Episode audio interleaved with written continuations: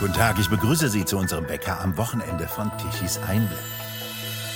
Dramatische Minuten in der Nacht zum Mittwoch auf dem Frachter Fremantle Highway. Vor der niederländischen Insel Ameland gerät das riesige unförmige Spezialschiff für Autotransporte in Brand. Ein Brand ist die gefährlichste Angelegenheit auf einem Schiff. An Bord 23 Mitglieder der Besatzung und rund 3800 Autos, darunter 500 Elektroautos in een batterij van een elektrische auto. Er zijn 25 elektrische Autos aanzien is er ook elektrische Eines davon entzündet sich. Dat heeft geen schade gebracht aan het schip zelf. Want dit neemt maar het schip nog wel ongeveer een 8 graden slagzij op stuurboord door schuivende lading. Gerettet werden 22 Besatzungsmitglieder. Ein Seemann kommt ums Leben. Laut Telegraph springen sieben Besatzungsmitglieder über Bord und können von der Küstenwache gerettet werden. Weitere werden mit dem Hubschrauber vom Schiff abtransportiert. 16 Besatzungsmitglieder werden mit Atemproblemen in Krankenhäuser gebracht. We kunnen naar geen enkele reddingsboot. Volgens de kapitein is het het beste om geëvacueerd te worden per helikopter. Der Frachter Fremantle Highway fuhr von Bremerhaven aus Richtung Port Said in Ägypten. Wie die Küstenwache mitteilte, habe sich das Feuer schnell ausgebreitet. Die Besatzung versuchte zwar noch, die Flammen zu löschen, vergeblich. Erneut ist ein Frachtschiff auf See in Brand geraten, weil sich im Inneren die Batterie eines Elektroautos entzündet hat. Ähnlich geschah dies auch bei dem Unglück des Autofrachters Felicity Ace im Februar des vergangenen Jahres. Der Frachter war südlich der Azoren in Brand geraten.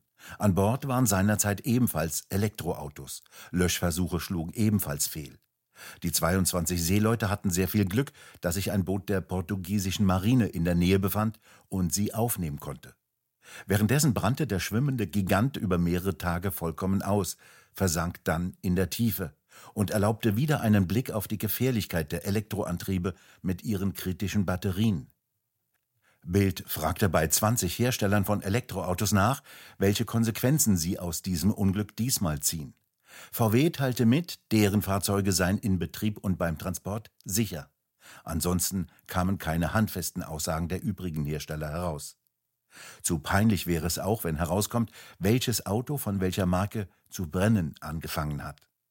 NTV und andere sogenannten Faktenchecker versuchten noch lange die Geschichte aufrechtzuerhalten, es sei noch nicht sicher, dass ein Elektroauto die Ursache sei. Doch die Funksprüche aus der Unglücksnacht sprechen eine deutliche Sprache. Brand begonnen in een batterij van een elektrische auto. Er zijn 25 elektrische auto's aan boord. Es zeigt sich immer deutlicher, nicht nur die Produktion sogenannter grüner Energien ist teuer und funktioniert nicht, wie wir in unserem TE Energiewende-Wetterbericht wochentags dokumentieren. Auch die Speicherung in elektrischen Batterien ist mit sehr hohen Sicherheitsrisiken behaftet. Sie sind nicht nur gefährlich, sondern Elektroautos wollen auch nur wenige kaufen. Kein Wunder, dass Alarmstimmung bei Autoherstellern herrscht, vor allem bei VW. Das Dach stehe in Flammen, so kürzlich VW-Markenchef Thomas Schäfer. Es brennt bei VW. Kunden kaufen kaum noch Elektroautos, geht aus der Brandrede hervor, die Schäfer vor rund 2000 weltweit zugeschalteten Managern hielt. Seine Brandrede habe der Markenchef als den letzten Weckruf bezeichnet. Schäfer habe einen sofortigen Ausgabenstopp verordnet. VW ist nicht der einzige Autohersteller, der mit seinen Elektroautos ins Schleudern kommt.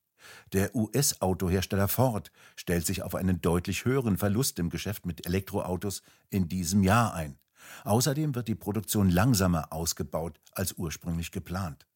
So verbuchte im vergangenen Quartal Fords Elektroautosparte einen operativen Verlust von knapp 1,1 Milliarden Dollar bei 1,8 Milliarden Dollar Umsatz. Ford rechnet mit einem operativen Verlust von 4,5 Milliarden Dollar Erwartet waren zuvor 3 Milliarden Dollar. Ford plant, den sogenannten Übergang zu Elektroautos mit dem Verkauf von Fahrzeugen mit Verbrennungsmotor zu finanzieren. Diese Sparte wirft aktuell hohe Gewinne ab. Geredet wird immer von einem Übergang. Eigentlich sollten Benziner und Diesel schon fast verschwunden sein. Schon vor drei Jahren sollten eine Million Elektroautos auf unseren Straßen fahren. Das hatte ja mal Merkel der Nation aufgegeben und die war mal Bundeskanzlerin. Doch heute kauft kaum jemand mehr Elektroautos, die stehen bei Herstellern und Händlern herum. VW ist in großer Gefahr und nicht nur VW, das sagt Dr. Dirk Spaniel, früher Automobilingenieur bei Daimler und heute verkehrspolitischer Sprecher der AfD-Bundestagsfraktion. Er sieht, dass es schlecht um die deutsche Autoindustrie bestellt ist. Es steht nicht gut um die deutsche Autoindustrie und das muss man sagen, entspricht eben genau nicht den veröffentlichten Quartalszahlen und den ja, Jubelmeldungen der deutschen Autoindustrie, die sie öffentlich verlautbaren lässt. Tatsächlich sieht es im Maschinenraum sehr viel ernster aus. Das hört man von Volkswagen, das hört man aber auch aus anderen Quellen, die äh, ich eben auch in die deutschen Automobilkonzerne habe, vor allen Dingen in die Zulieferindustrie. Die Erwartung an die Elektromobilität, vor allen Dingen die Stückzahlen, die erwarteten Stückzahlen und die entsprechenden ähm, Profite haben sich eben nicht eingestellt und zeichnen sich auch nicht ab. Sind diese Elektroautos, die ja überall herumstehen, bei Händlern, bei Herstellern, jetzt teurer Elektroschrott? Ja, das äh, ist etwas, was man vielleicht noch nicht als Schrott bezeichnen kann. Aber wir müssen ganz klar konstatieren, dass die Erwartungen, die waren ja so, dass man bis 2035 spätestens eine hundertprozentige Umstellung erreichen will, dass diese Erwartungen offensichtlich nicht erfüllt werden. Und auch die der, die, das, das Aufwachsen des Elektroautobestandes, vor allen Dingen auch in Privatkundenhand, das zeichnet sich nicht ab, beziehungsweise zeichnet sich nicht mehr ab, jetzt wo die Subventionen entsprechend ausgelaufen sind oder reduziert wurden. Das Rezept, das vor allem über Medien und Experten wie Ferdinand Dudenhöfer vom sogenannten Car Center in Duisburg verkündet wird, heißt schneller umsteigen.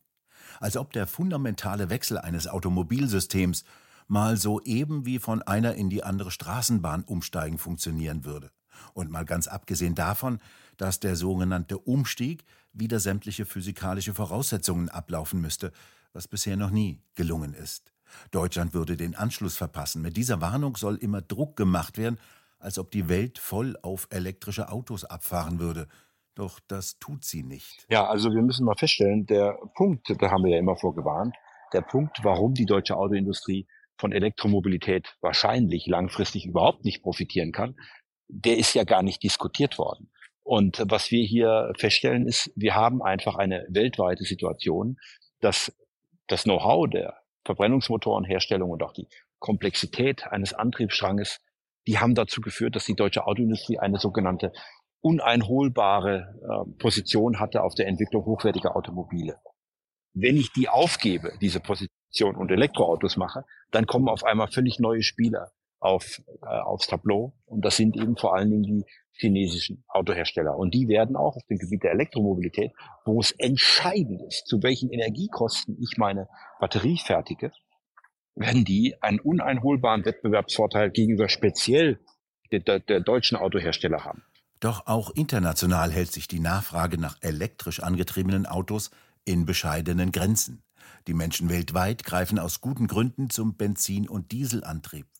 Auch aus China kommen Bilder mit Halten von Elektroautos, die niemand will. Damit stehen also die europäischen Autohersteller nicht alleine da.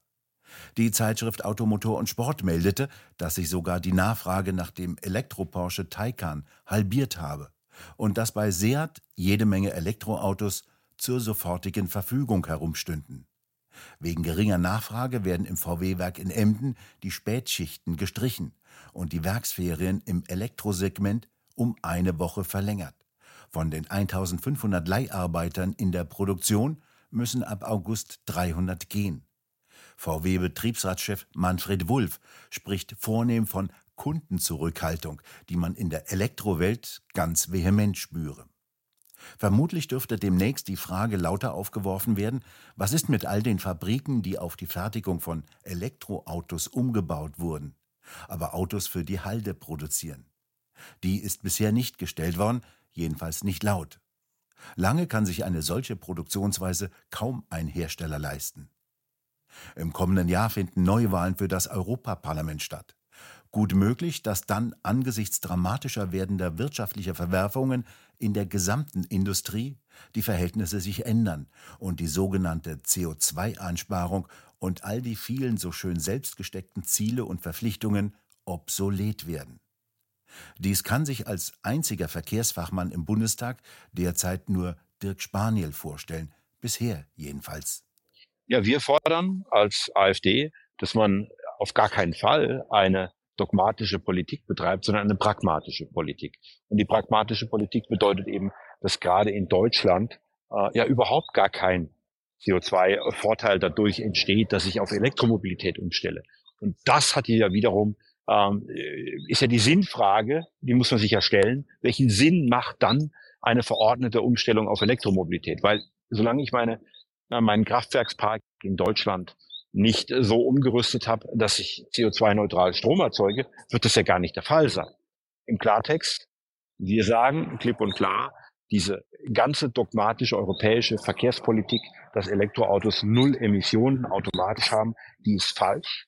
Ähm, und wir müssen gegebenenfalls uns ähm, auf europäischer Ebene hier komplett umstellen und hin zu einer pragmatischen Politik, die da heißt, okay, die Arbeitsplätze und der Wohlstand der Menschen in Europa ist uns wichtiger als äh, tatsächlich eine fiktive oder nur auf dem Papier stehende CO2-Einsparung. Also wir wollen zwar einerseits die Zulassung von synthetischen Kraftstoffen, andererseits stellen wir auch die komplette Diskussion hier nochmal äh, 2026 dann eben offen, dass wir sagen, nein, wer sagt uns denn, dass ich überhaupt mit Elektroautos CO2 einspare und weiterführend ist CO2-Einsparung tatsächlich ein politisches Ziel, das wir über alle anderen Ziele stellen wollen. Und das wollen wir definitiv nicht. Deshalb wir fordern auf jeden Fall ein Umdenken.